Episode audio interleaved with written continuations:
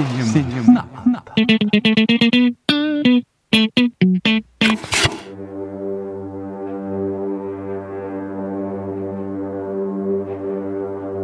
Meu nome é Thomas Stadler e eu espero que Netuno amaldiçoe todos vocês. Eu sou o Thomas Neri, eu jamais irei fazer blasfêmia contra os deuses mitológicos novamente. Meu nome é Thomas Hall e eu nunca matei. Ah, esqueci minha frase. Então, quer tentar de novo? Eu esqueci o nome do. Eu quero, mas eu esqueci o nome da, andori... da pássaro. Não era andorinha, não era pomba. Gaivota, gaivota. Gaivota, obrigado. Era só isso que voltava. Tá voltando. Meu nome é Thomas Hall e eu nunca matei uma gaivota. Pega uma cadeira e senta e eu divido minha micha. Depois me conta o que está havendo, tá bom? O meu nome é Thomas Drexler e um momento de luz é sempre seguido de muitos momentos de escuridão. Essa é a segunda vez que estamos gravando esse podcast aqui, caro ouvinte. Nós deixamos aqui na ilha, estamos na ilha de Lemnos, na Grécia. Linda ilha. E a gente deixou aqui os dois Thomas, os Thomas que se. Por favor, Thomas que ficaram aqui, por favor, se apresentem novamente, que são, é muita confusão. Opa, pois não. Thomas Stadler, fiquei aqui na ilha. Thomas Drexler. Se não, não sei se foram quatro semanas, não sei se foram dois dias, porque ao lado de Thomas Drexler, Foi uma eternidade. o tempo se torna insuportável. Foi uma eternidade, Stadler. Foi uma eternidade ao seu lado. É bastante provável. Foi o tempo de ir, ir e perceber que na nossa fita cassete ali estavam mensagens deixadas pelos deuses. Talvez Netuno, Poseidon, Zeus, né? Tenham deixado recados ali, porque a gente acabou falando coisas que talvez não deveríamos ter dito naquele podcast. E eles deixaram ali gravações que nós não vamos colocar aqui pra vocês, ouvinte, porque são coisas pesadas, coisas que talvez vocês não suportariam ouvir. Foi o que eu pensei. E a gente ficou com um certo receio de lançar aquele podcast, e por isso estamos aqui novamente gravando esse podcast pra falar do Farol, né? The Lighthouse. Do filme que tem muita mitologia grega envolvida. A gente acabou, talvez, falando demais de mitologia naquele podcast. Deuses não permitiram que esse áudio fosse divulgado. E agora temos que fazer aqui um, um recall. Então, ouvinte, aproveite esse podcast porque é a segunda vez que estamos nos empenhando em gravá-lo e agora são oito e meia da manhã. Estamos gravando para o seu bel prazer com essas informações maravilhosas que Thomas Neri vai acabar de lhe passar agora. Vocês estavam acordando que horas aqui na ilha desde então? Ah, eu tava acordando cedo pra trabalhar, né? Agora, Thomas Drexler. Sabe como é? Eu cuido do farol, eu cuido só do farol. A luz é minha. Esse lado A do podcast, pra quem não sabe, ele não tem spoilers, a não ser spoilers que vocês não vão saber que é spoilers, como esse que eu acabei de falar. É, exatamente. A gente grava em fita cassete, ou a gente tenta, pelo menos quando os deuses nos permitem.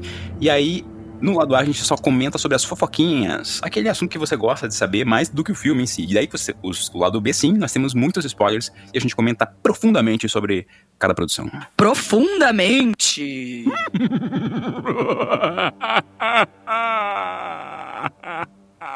É, esse filme, The Lighthouse, ele foi concebido, né, inicialmente baseando-se num conto de Edgar Allan Poe, também chamado O Farol. Pra quem não conhece sobre Edgar Allan Poe, algum Thomas gostaria de falar a respeito dele? Eu só conheço o Corvo. Edgar Allan Poe.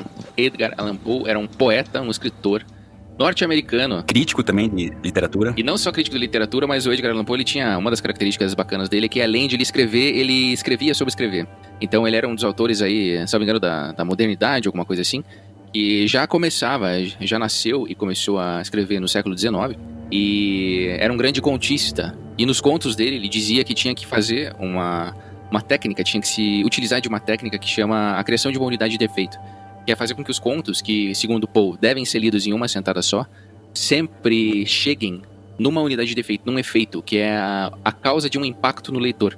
É você invocar, fazer com que o leitor sinta algum tipo de sentimento ao longo da leitura. Então, essa criação de uma unidade de efeito é uma das grandes contribuições do Poe para a literatura e para o gênero conto em específico, e algo que com certeza influenciou bastante esse filme que a gente está comentando agora. E aí, pra criar uma unidade de efeito, leitor, ele lá de artifícios, é, normalmente uma surpresa muito grande, uma, um acontecimento inesperado, uma coisa meio no suspense, dentro desses contos que ele escrevia. Isso, exatamente por esse motivo ele é um dos grandes contistas de terror, né? Um dos grandes escritores de terror e mistério, enfim, influenciador de todo mundo que escreve sobre isso que vem depois dele. E acham que ele é um cara super legal, é isso? O Max Eggers, né, começou a escrever o texto do filme, o roteiro do filme, né, ele é, ele é irmão do Robert Eggers, que é o diretor do filme, e o Max Eggers começou a escrever baseando-se no, no trecho que existia, né, de texto do O Farol, do Edgar Allan Poe, e a intenção dele era continuar de onde ele parou para daí começar o filme que eles queriam contar. Esse trecho só existe um trecho porque justamente ele é, foi achado esse fragmento de, de, de, de, conto depois que ele morreu. E aí foi encontrado e ele nunca, o Edgar Allan Poe nunca terminou de escrever. E aí o Max Eggers pegou esse, esse começo de texto e, e baseou-se nesse começo de texto para escrever o filme Farol. O Poe não só morreu, Poe enlouqueceu e morreu. Tá brincando? Não está. Foi encontrado louco, né, um dia na rua, vestindo roupas que não eram dele, falando, citando um nome que ninguém sabia quem era a pessoa que ele estava citando. E ele foi internado no hospital logo em seguida e no dia seguinte ele acabou falecendo. Então, quer dizer, não teve tanto sucesso é, monetário, né, vamos dizer assim, na época. Mas ele acabou sendo muito reverenciado depois, né, de sua morte, anos e anos depois, ele acabou sendo referenciado, referenciado. Inclusive, H.P. Lovecraft, que seria o, o, digamos, o sucessor, mais ou menos, ali do, que seriam os escritos de Edgar Allan Poe, né, o jeito de escrever, né, a intensidade no terror que ele colocava. E ele é também, o, o H.P. Lovecraft também acabou morrendo uh, sem nenhum um grande louro né, na, sua, na sua vida. E também é um dos caras que influenciou essa escrita dos irmãos Eggers. Mas a gente tem aqui um trechinho do, do que restou, né, dessa escrita do Edgar Allan Poe. Vamos ler para o ouvinte saber no que se baseava inicialmente esse filme?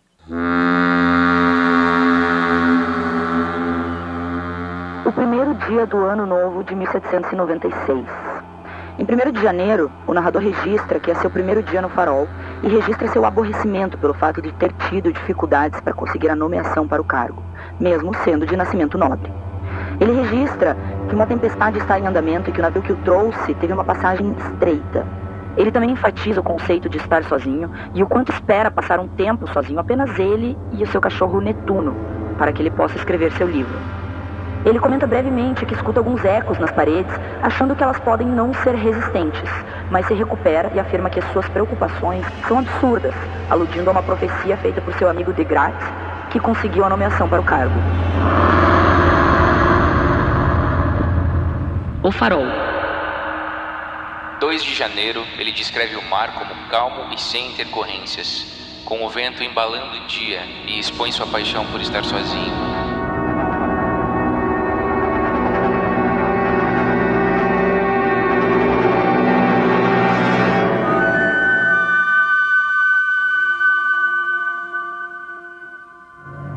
3 de janeiro, ele descreve o dia como calmo e calmo e resolve explorar o farol. Ele novamente começa a se preocupar com a segurança da estrutura, mas tenta se tranquilizar. A última linha diz: A base sobre a qual a estrutura repousa me parece giz.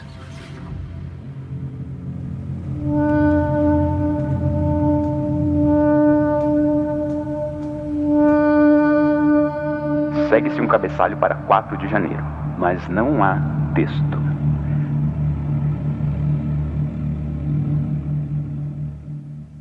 Foi isso. Foi isso que ele queria começar o filme com, com, com esses dizeres aí. Você acha que seria possível fazer um filme a partir disso? Porra, lógico.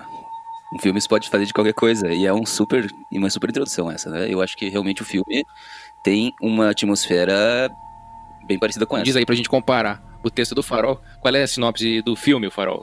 A sinopse desse filme é muito simples, na verdade. Existe um faroleiro que cuida de um farol uh, na costa do estado de Maine, nos Estados Unidos, na década do ano de 1890. E ele recebe um ajudante para ajudá-lo durante quatro semanas na tarefa de cuidar do farol. E eles têm um relacionamento um pouco atribulado. Afinal de contas, esse faroleiro não é uma pessoa fácil de se lidar, bastante exigente eles têm um, alguns, uh, alguns atritos, porém, em quatro semanas, o faroleiro ajudante vai embora. Quando chega a quarta semana, ele está feliz da vida. Ele vai embora, mas ele comete. Você está fazendo, uma, tá fazendo um resumo, uma crítica já do filme, isso não é uma sinopse? É, eu não sei como é que faz sinopse. Eu sou péssimo, eu sou muito prolixo. Você pediu pra pessoa errada, Thomas. Eu tô te sabotando. Que diabos não? E você, seu doido? É, que, que, deixa eu resumir então a minha última parte. Tá bom. O navio não chega depois de quatro semanas. E, aí a história começa realmente. Eles têm que conviver. Isso é muito ruim, hein? É, queria dizer uma coisa aí que a gente não disse. Eu acho que é um dos motivos pelo que nosso podcast passado foi eliminado pelos deuses. Saiu de um navio, é? A gente não citou algumas pessoas importantes aí. A gente citou o Edgar Allan Poe, a gente citou o Lovecraft, mas no fim do filme, existe não existe referência a nenhum desses dois, existe referência a dois outros escritores aí que os irmãos Eggers dizem que se basearam, na verdade. Vocês sabiam disso? Não sabia. Não, quem seriam? Um deles é o Herman Melville, que é o autor de Moby Dick. É, então eles se basearam os diálogos especialmente nesse autor. E mas dizem que principalmente se basearam em diários de faroleiros daquela época. Inclusive há uma história daquela época envolvendo dois faroleiros, mas tá, mais para frente a gente vai comentar sobre isso, uma história famosa real.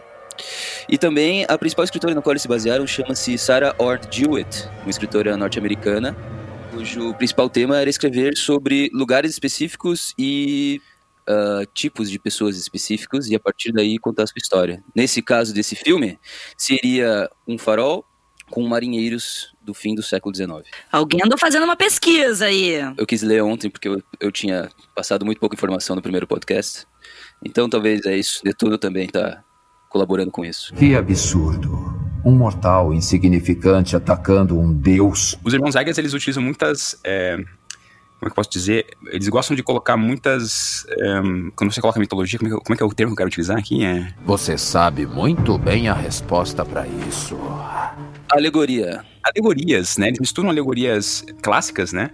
Pra fazer com que os seus personagens ganhem né, em dimensão. Ou seja, você, de certa forma, já viu aquele personagem alguma vez vestindo outras roupas, por assim dizer. Você tá querendo dizer. É... Putz, qual que é essa palavra, meu Deus do céu? É, é às oito e meia da manhã, é difícil lembrar, eu também tenho esse problema. Mas que decepção! Essa, poxa, se você estuda na psicologia, vamos lá, Gui Stadler, me ajuda aí. Porra, eu não sou psicólogo.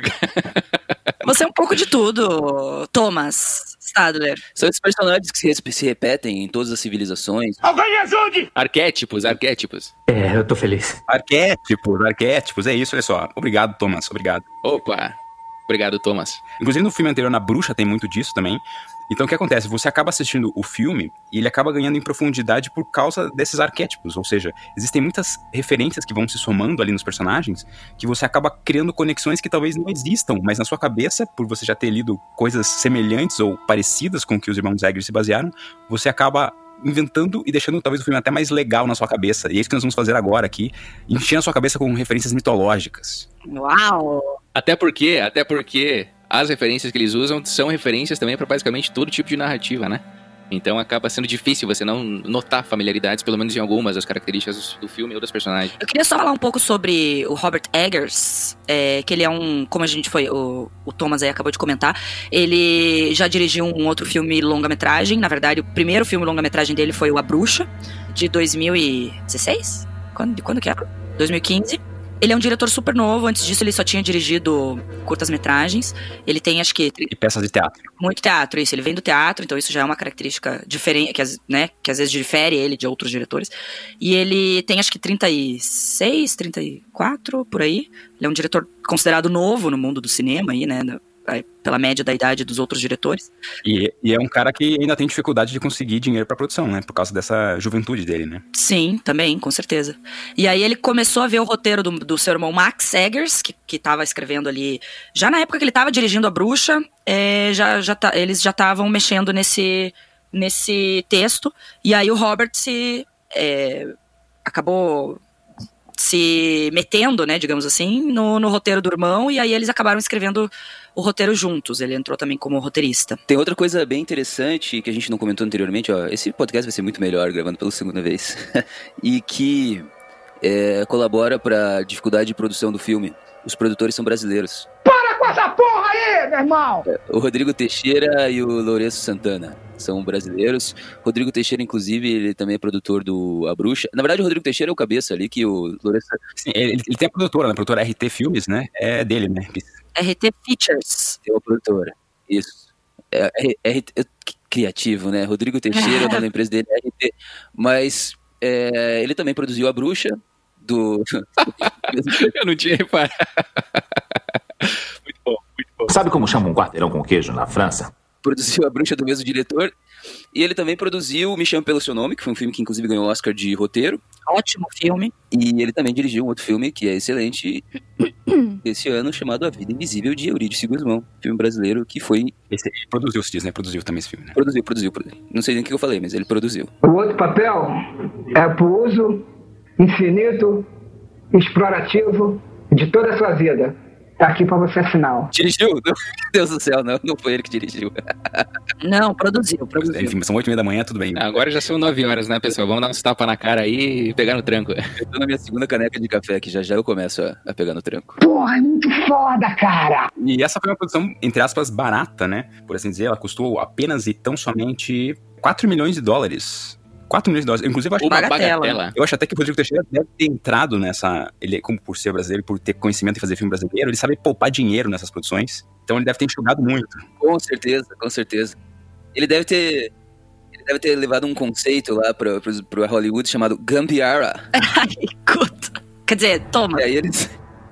É, que eles com certeza economizaram muita grana com isso. Porque, pô, pra construir os cenários que eles construíram e gravar tudo que eles gravaram, com os equipamentos que eles gravaram, não é barato. Gravaram em película. Pô, eles estavam usando an- os mesmos andames lá do que o, que o Quentin Tarantino usou, ele estavam usando lá pra filmar no farol. Pois é, cara, o, o Coringa não pôde ser gravado em película por falta de verba e teve mais de 100 milhões, não sei quanto que teve o, o Coringa. É, mas gravar. é que o Coringa tinha o De Niro, né? Pô, mas aí tem o o Robert Pattinson e o William Defoe. Ah, mas quem que são esses caras? Você está falando sério, Sherry? Então, mas aí rolou o seguinte. William Defoe, na verdade, quando ele assistiu A Bruxa, em 2015, O William Defoe é o Mauro Zanata americano. só pra contextualizar aí quem, quem não sabe quem é o William Defoe, mas com certeza sabe quem é Mauro Zanata, porque todo mundo sabe quem é Mauro Zanata. Então é isso. É, dá um Google aí que vale a pena. Ele, o William Defoe, quando assistiu A Bruxa, ele gostou muito do filme, ficou muito intrigado, enfim, e foi conversar com o Robert Eggers, que é o diretor é, do, do A Bruxa, né? E falou assim, cara, quero trabalhar com você. Tipo, o próximo filme que você for fazer, eu não sei qual que, que você vai fazer e tal, mas me chama, tô aqui, né? É, lembre de mim. E aí o Robert Eggers, anos depois, né, quando começou realmente a filmar, o, o- quando foi pra começar a filmar, chamou o William Defoe. E sem querer dar spoilers aí, mas o cara tá muito bem realmente no filme. Mano. O cara incorporou mesmo o espírito do diretor aí. E assim como o Robert Eggers, né, o William Defoe também vem do teatro, né? Inclusive ele abandonou o, final, né, da sua, da sua- ele estava fazendo faculdade de teatro e acabou largando o teatro para se formar, quer dizer, para ingressar numa companhia de teatro e se profissionalizar antes mesmo de terminar a faculdade, né? Então ele acabou se jogando mesmo de, de cabeça já no começo da, da vida, né, no teatro. E ficou por muito tempo, daí ele começou a ter chance em Hollywood, começou a crescer, né, nos, nos filmes, né, por conta dessa sua atuação, né, que é muito bem vista por todos os diretores.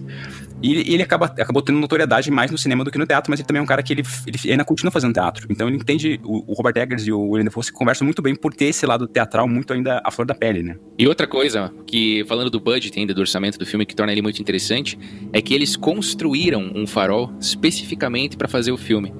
Que, de acordo com o diretor, é um farol que tem 20 metros de altura, que seria o suficiente para iluminar aproximadamente 25 quilômetros em volta do local onde ele está situado. Então, poxa vida, com 4 milhões fazer. Construíram o farol inteiro, aquele que aparece no filme, que dá, que dá nome Eu ao filme. vi, eu, vi, eu vi isso da boca do diretor Robert Eggers, que encontrei com ele. Mas construíram lá em Cape Forshore. Foi no, foi no Canadá, foi no Canadá mesmo, que eles estavam gravando no hangar do aeroporto e depois ali numa, numa região de pescadores, eles, ali perto eles conseguiram então fazer o farol. Inclusive eu li que eles fizeram esse farol de madeira, é claro, pra ficar mais barato, então ele não era muito seguro, como o Natal tem ventos muito fortes, era, era possível.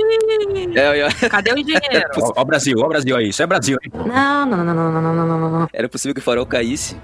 E quando encerraram-se as gravações, a população queria que o farol ficasse lá. Eles gostaram tanto de ter um filme sendo gravado lá. Falaram, não, deixa aí o farol, pô.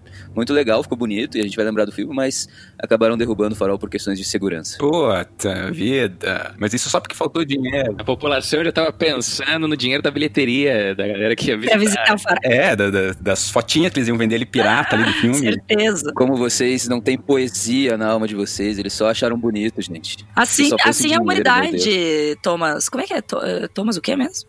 Esqueci teu sobrenome. O outro papel é pro uso infinito, explorativo de toda a sua vida.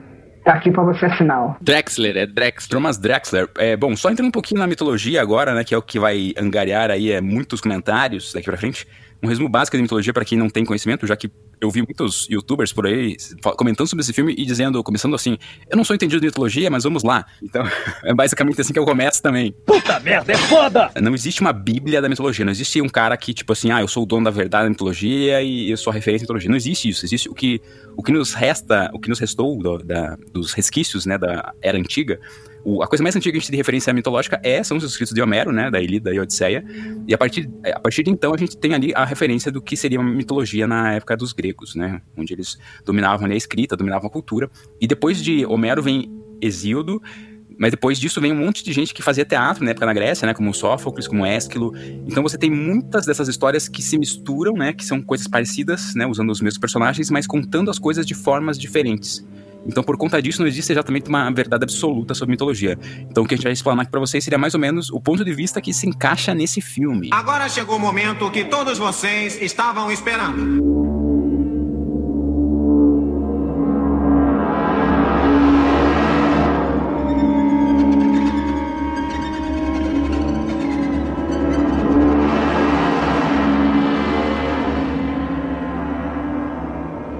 Tudo começa na mitologia com dois deuses, né? O céu e a terra, no caso o céu Urano, né? O deus Urano, e Gaia, né? A deusa terra.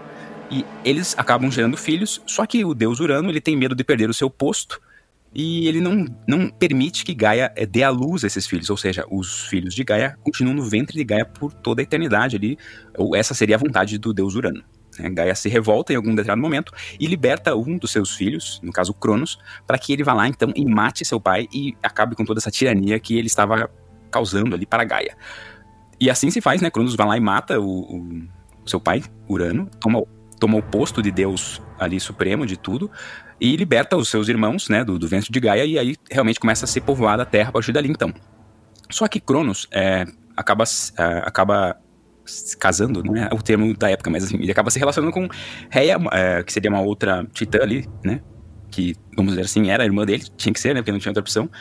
E ele acaba tendo medo de que acontecesse a mesma coisa com ele do que aconteceu com o pai. Então, o que acontecia, os- assim que eram gerados os filhos, eles tinham, é, era dada a luz, eles de- ele devorava seus filhos. Então, os filhos iam nascendo e ia devorando seus filhos, até que no sexto filho, é, também se revolta com, com essas atitudes do, do seu marido.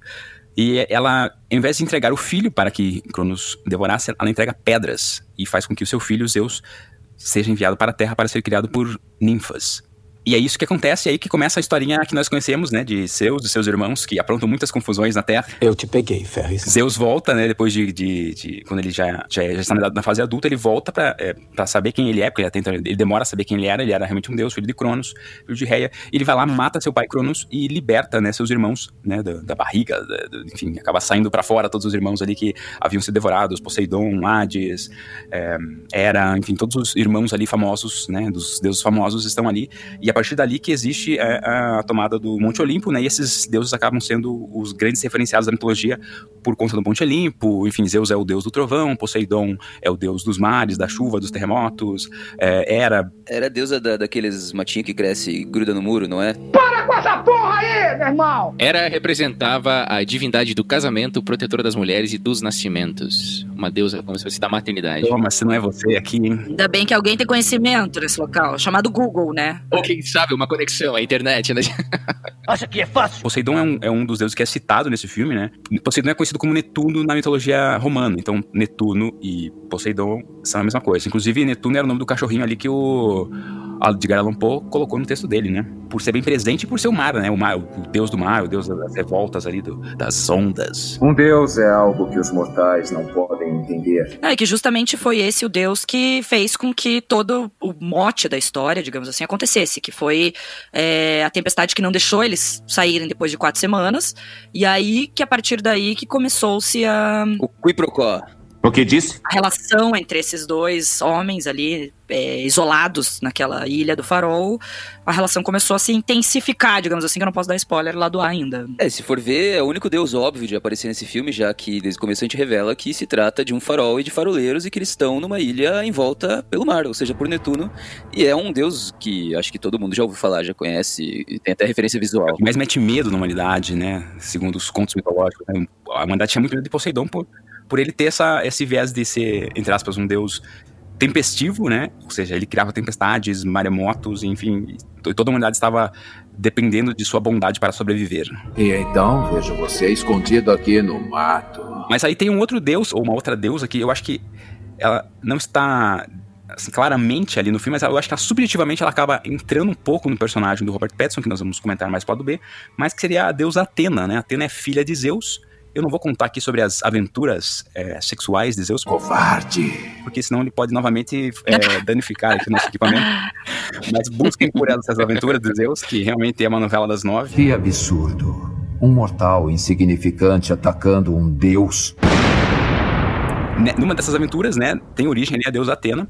E Atena, ela é a deusa da estratégia, a deusa da guerra ali, não da guerra, mas assim, a deusa da estratégia, né? Do conhecimento bélico, por assim dizer. Ela é deusa do conhecimento em geral, e por ser deusa do conhecimento, ela é a deusa que abençoa quem faz guerra usando estratégia. É mais ou menos isso. Nas histórias mitológicas, ela, ela, ela depende muito do deus da forja, o deus Hefesto, que é um deus que é, foi, ele é filho de, de Hera, né? Mas ele, foi, ele não nasce, ele não é filho de Zeus, ele nasce por partenogênese, né? É bem esquisita essa parte da mitologia, mas enfim, ele acaba sendo chutado, né, por Hera, pela própria mãe do, do, do Monte Olimpo.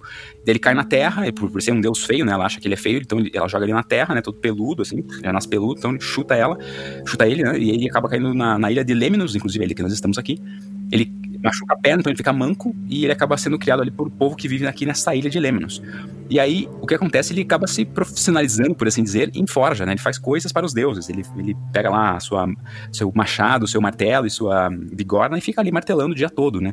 E aí o Atena acaba sempre solicitando para ele armas, né? Escudos, coisas, e outros deuses também solicitam para ele coisas para ele fazer nesse sentido. E temos esses dois personagens que eu acho que eles, se, eles estão ali também um, um pouquinho nessa trama, mas os, os dois grandes personagens que são citados é, como mitológicos, que talvez tenham sido até os personagens que tenham dado ali o foco maior para os irmãos Eggers, são primeiro Prometeu, que é o cara que roubou o conhecimento dos deuses para dar à humanidade.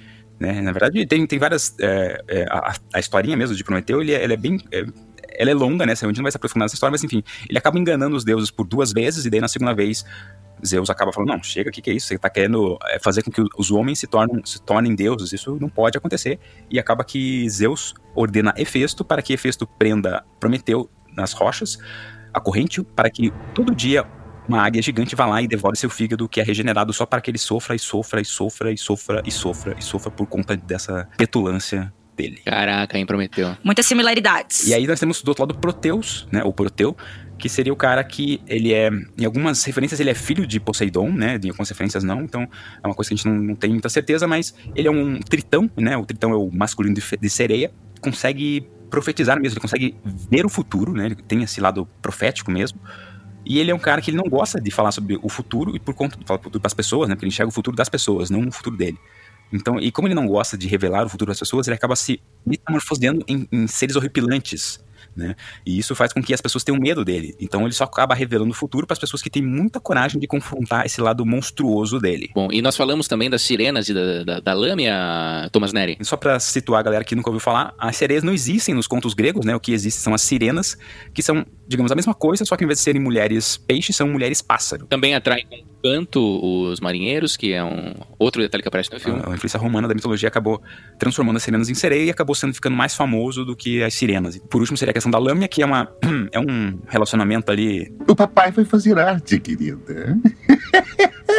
Fora, né, do relacionamento oficial de Zeus. Ele tem, ele tem um, ele tem relacionamento oficial ou ele só tem extraoficiais mesmo, que, que é o que parece? Não, ele é casado, ele teve a festa de casamento com Hera, foi inclusive muito famosa, inclusive até porque um, um, essa festa de casamento gerou ali o conto da tartaruga, né, como é que a tartaruga, eles explicavam, né, a mitologia explicava como é que os bichos existiam para as pessoas, né, não, não sabemos se isso era verdade ou como que as pessoas encaravam isso como verdade ou não, mas um dos contos é que no, na festa de casamento de Zeus e Hera, todos os, era irmã de Zeus, né, Pois é. pasmem-se, No começo era assim. na festa de casamento, ele convidou todo mundo e ordenou lá que Hermes, né, que era o, o mensageiro dos deuses, né, o, o- que era o mais rápido e tal, ele tinha que entregar os convites para todos e fazer com que todos chegassem à festa de casamento. E, e uma das convidadas era uma ninfa que era conhecida por ser muito preguiçosa. E ele acabou entregando o convite, ela falou, ó, tá começando o casamento, aí chega lá, vamos lá e tal. E ela se atrasou, ele foi lá de novo, né, Hermes falava, ó, tá começando o casamento agora, você tem que se agilizar aí, porque senão eu que vou me ferrar. Daí ela falou, não, tô indo, tô indo, tô indo. E aconteceu, quando ela saiu de casa, começou a sair de casa, a galera tava voltando do casamento. Ou seja, ela perdeu o casamento e falou, ah, dane-se, vou voltar pra minha casa, voltar a dormir. E aí Zeus ficou muito bravo com Hermes, né? Culpando ele pelo fato dela, desta ninfa não ter aparecido. E aí Hermes fica pé da vida com a ninfa e vai lá, e o que que ele faz? Ele pega a casa dela com ela dentro e joga dentro da água. Né? E a partir daí nasce o mito da tartaruga, que essa coisa de ser preguiçosa é por causa dessa ninfa aí que não apareceu no casamento de Zeus e Hera. E isso não tem nada a ver com o farol. Esse foi só um adendo curioso de Thomas Neri. Isso foi só um bônus, bônus mitológico. E a lâmina, por último, Emerson Neri, perdão, Thomas Neri. Então, a, a lâmina tem por conta de ter esse, relacionamento fixo, entre aspas, aí com Hera, ele tem um relaciona vários essa, relacionamentos extraconjugais e de Zeus que nós não vamos citar aqui, exceto esse de Lâmia. Que aí Lâmia é castigada por Hera, né? Hera descobre que Zeus está traindo ela. E aí é, Lâmia ela é condenada a ficar isolada numa ilha. E por conta de ficar isolada, ela acaba enlouquecendo e por conta disso acaba se tornando um monstro. Né? E, e, isso eu acho que tem um pouco a ver com esse filme ali no quesito do isolamento dos personagens, por eles estarem se tornando monstros de si mesmos. Um pouco a ver. Porque ela tem. Ela diz que se tornou um monstro com uma cauda de serpente. Aí quem já viu o filme tem uma referência e tal. É. O que, que, será que você viu lá no filme? Porra, é muito foda, cara! Só um detalhezinho referente à questão da mitologia. Isso é o próprio diretor do filme que fala, então tem a ver com a produção também. Que é o fato de que os autores antigos, os que na época em que não era escrito ainda, os mitos é, gregos e etc., eles tinham o hábito de pegar versões, digamos assim, populares dos mitos e criar a sua própria versão. Então, por isso que é uma dificuldade você saber de fato quem é Zeus, quem é Hera, quem são cada um dos deuses, porque cada um dos autores acabava criando a sua própria rendição, a sua própria versão dos mitos, que foi algo que o próprio diretor disse ter feito também. Então ele se deparou com todos esses mitos e pensou: bom, vou fazer a minha leitura, a minha versão desses mitos, que nós vamos entender um pouco melhor no lado B. É como se todo mundo só escrevesse sobre o Batman, né? Todo mundo vai escrever sobre o Batman hoje e todo mundo cria origens diferentes pro Batman. Seria uma loucura isso, né? Uma loucura. E também seria uma loucura comparar um mito grego super relevante com o Batman, né? Mas assim... É, o Batman! Pô, temos Robert Pattinson aí, o próximo Batman nesse filme, por isso que eu citei Batman. E onde está o Batman? Aliás, o, o nosso episódio sobre Coringa é o episódio mais polêmico. criticado aqui do nosso podcast, polêmico, ouça lá se você não ouviu. Mal posso esperar. Enfim, aí o Robert Eggers chamou o William Defoe, que já tinha se convidado para participar, né? É, anos antes. E o segundo ator escolhido foi o nosso querido Crepúsculo, Robert Pattinson. Pattinson.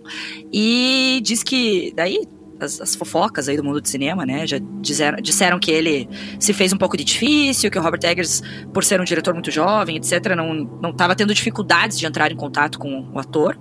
É, mas aí depois que apresentou o projeto para ele, ele topou também. E o Robert Pattinson vem numa pegada de é, fazer filmes mais cults, né? Digamos assim, ele quer se consagrar, é, acho que um pouco mais como um ator mais é, com, com um trabalho mais profundo, né, de atuação e tal. Quem não sabe da vida dele, ele começou com teatro também, mas ele fez bem pouco teatro. Ele já, jovem, já começou a ter, fazer grandes produções, né, ou seja, fez Harry Potter, né, o primeiro filme grande dele foi Harry Potter. E aí depois ele já engrenou no Crepúsculo, e aí ele, ele rapidamente ele ficou muito notório, né, então por conta disso ele tinha muito dinheiro já, só que ele tinha pouca experiência. O que, que ele fez? Ele falou, bom, se eu não quiser fazer merda com minha carreira, eu tenho que agora começar a fazer filme bom. E aí o que aconteceu é que ele teve a chance de fazer um filme com, com, com o Cronenberg. Você disse que Harry Potter não é bom. Tá brincando?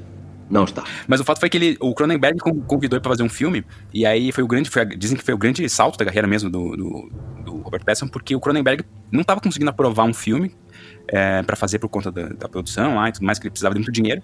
E ele falou assim: vou fazer o seguinte, vou chamar um, um cara foda, um nome pesado, para chamar dinheiro para mim. E aí, só que ele não podia pagar muito pro, pro Robert Pattinson. Daí ele falou, ah, você topa fazer aqui comigo? Só, eu, tipo, tô te usando no final das contas, mas assim, você vai aprender pra caralho comigo. E o Robert Pattinson topou. E aí o Robert Pattinson percebeu que essa seria a, a grande jogada da carreira dele, de começar a fazer produções onde ele, teoricamente, era o grande nome da produção, mas onde ele trabalhava com grandes nomes do cinema. E a partir dali, então, ele só começou a fazer filmes foda, assim, todo mundo começou a realmente prestar atenção desse lado da interpretação do Robert Pattinson. Olha aí, o cara foi muito inteligente. Ou ele ou seu agente, alguém mandou muito bem. É, é, o, é o sucesso mesmo. A, a fotografia, ela é muito importante no contexto do filme, para dar ambientação, e ela também é muito diferente do que as pessoas costumam ver, né? Na verdade, até segundo o diretor de fotografia, que é o Jeremy Blaschke, há décadas que não se fazia nada parecido com O Farol. Inclusive, talvez por conta disso, O Farol foi indicado ao Oscar de melhor fotografia ou cinematografia para esse ano de 2020. Que foi o único Oscar, que é 2020, que, eles, que, que esse filme apareceu, né? Como indicado. E já ganhou vários prêmios, prêmios né? E o que, que tem de diferente na fotografia desse filme, Thomas Drexler? Essa fotografia, ela emula um filme antigo. Afinal de contas, o filme se passa na década... Na última década do século XIX, que é mais ou menos a década onde está começando o cinema também, por coincidência. De qualquer maneira, a referência são, é o filme antigo, né? São filmes antigos, bem antigos, do início do cinema. É, e então, de alguma maneira, a fotografia emula esses filmes. É, a proporção do quadro é quase quadrada, muito diferente do widescreen que a gente está acostumado. Na verdade, se não me engano, é 1,19 por 1. Não é exatamente quadrado, mas é quase um filme que poderia passar no Instagram. Foi feito para ser passado no Instagram, primeiro filme da história. Porque naquela época essa era a proporção lá, antigamente era essa proporção usada no cinema. Isso também consequência das lentes, que eles usaram lentes muito antigas, também da década de 1930, mais ou menos, lentes Baltar, que além de tudo, vão dar uma estética para esse filme muito característica, parecida com a estética antiga. As lentes, pra gente que é fotógrafo, são ah, o principal elemento para mudar a estética de uma imagem, né? E eles usam isso muito bem. O filme é em preto e branco também. Mas utilizando as mesmas câmeras que o Quentin Tarantino utilizou em Era Uma Vez em Hollywood. Isso aí, para adaptar as lentes antigas e filmar em película, né? Esse filme foi filmado em película preto e branca, emulando inclusive um tipo de película lá das antigas que não captava a luz vermelha, ou seja, até nisso os caras pensaram para dar um visual das antigas mesmo para esse filme. E funcionou bem pra caramba, ficou lindo o filme. É, assim como aqueles escritores que a gente citou lá no começo, a ideia aqui é, primeiramente, ambientar. A ambientação, o local onde eles estão, vai dar o tom para que o resto da história se desenrole. Então é muito importante colocar isso como um lugar antigo, além de um lugar é, uma ilha no meio do mar, então isso também, para isso também colabora o som, que está o tempo todo colocando o som do farol, o som do mar, né? A gente está sempre ouvindo esses sons, depois o som da chuva, para que a gente tenha realmente, a gente se coloque nesse lugar do farol, para que depois a gente absorva o filme. Essa proporção pequena também, de quase um por um, deixa a gente ainda mais claustrofóbico, né? Eles estão nessa ilha, nesse farol, sozinhos ali. Muito intimista, né? A gente tá cada vez, a gente fica claustrofóbico e íntimo desses caras, e eles também, como eles têm que ficar dentro desse quadro pequeno, eles também estão cada vez mais perto um do outro, e fica essa... O confronto é visual também, né? O confronto também é visual. Então, por isso a fotografia aí tem também tanto destaque nesse filme. E é muito legal a capa, a capa desse, o, a, capa principal aí do, farol, né, o, o pôster, né, você vê os dois atores cortados, né, eles estão ali, tipo, cada um num, numa ponta da, da foto, eles estão cortados, mas aí, tipo, essa aproximação você já vê direto. Você vê o farol bem no meio ali, né? As gaivotas, o céu no meio. Sim, é, ficou muito bonito. E os dois atores, tipo, já cortados no meio ali, já no cada um no seu canto muito legal essa fotografia mesmo. E realmente acho que deve, deve ganhar o Oscar, acredito eu. Eu pensando melhor, eu acho que foi uma menção por todo esse trabalheira que eles tiveram para realmente emular um filme antigo, filmar em película e tudo mais, coisa que é difícil. Outra coisa que merece nota aí, para quem entende um pouco tecnicamente, eles usaram só luz artificial nas cenas internas aí. Só que como é um filme de película, um filme antigo, é, ele tinha uma sensibilidade muito pequena à luz. Então, para fazer as cenas internas, teve que se usar muita, muita, muita, muita, muita muita luz para captar a imagem. O que acontece é que as luzes eram tão intensas no set que os atores mal se enxergavam. Porque até porque um, um dos elementos fortes do filme também é a sombra, né? Eles utilizam assim, um lado tem que ter muita luz e outro lado tem que ter muita sombra. Então, é, esse contraste tem que existir, né? Muito forte é preto e branco, preto e branco mesmo. A gente tem áreas de muito preto e áreas de muito branco. Então, a luz, a luz intensa ela é importante para isso. Mas a luz não nos parece intensa, parece Nossa. a luz de uma vela, né? Só que uma luz de uma vela nesse filme, pelo que eu li, tinha mais ou menos 800 watts. Muita coisa. Na cara do para que o filme pudesse captar. Inclusive, eles tinham que imaginar como é que ia aparecer no filme. E daí eles não sabiam aí pra geração nova que não se lembra, assim. o filme película tem que ser revelado. Você não vê na hora o que, qual o resultado que você vai estar tá tendo. Né? Você tem que revelar o filme. Um testemunho dos talentos. O diretor é que ele fez tudo isso, ele arriscou tudo isso com um budget de 4 milhões de dólares, né? Então, com pouco espaço para errar. É muito mais caro filmar em filme porque você não pode errar, exatamente. Afinal de contas, quanto é que o Robert Pattinson ganhou com esse filme? E o William Defoe? Meu Deus, quanto que sobrou pra ele? Se é 4 milhões, quanto que foi pros atores, né? É verdade. Ah, eles nem foram pagos, eles estão sendo pagos com a exposição. Tipo, talvez seja uma coisa tipo isso. O que sobrar da bilheteria de vocês, mas vocês não ganham nada pra fazer esse filme. Vai ficar bom no currículo, né? é, é uma coisa que nós, fotógrafos e designers, estamos bem acostumados, né?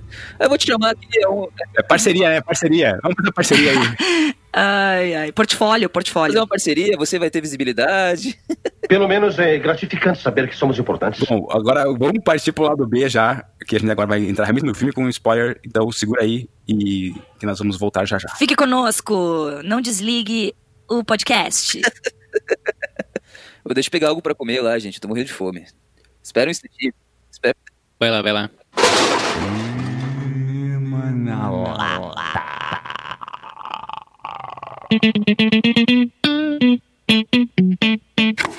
Gravado e editado por Ejet Podcasts.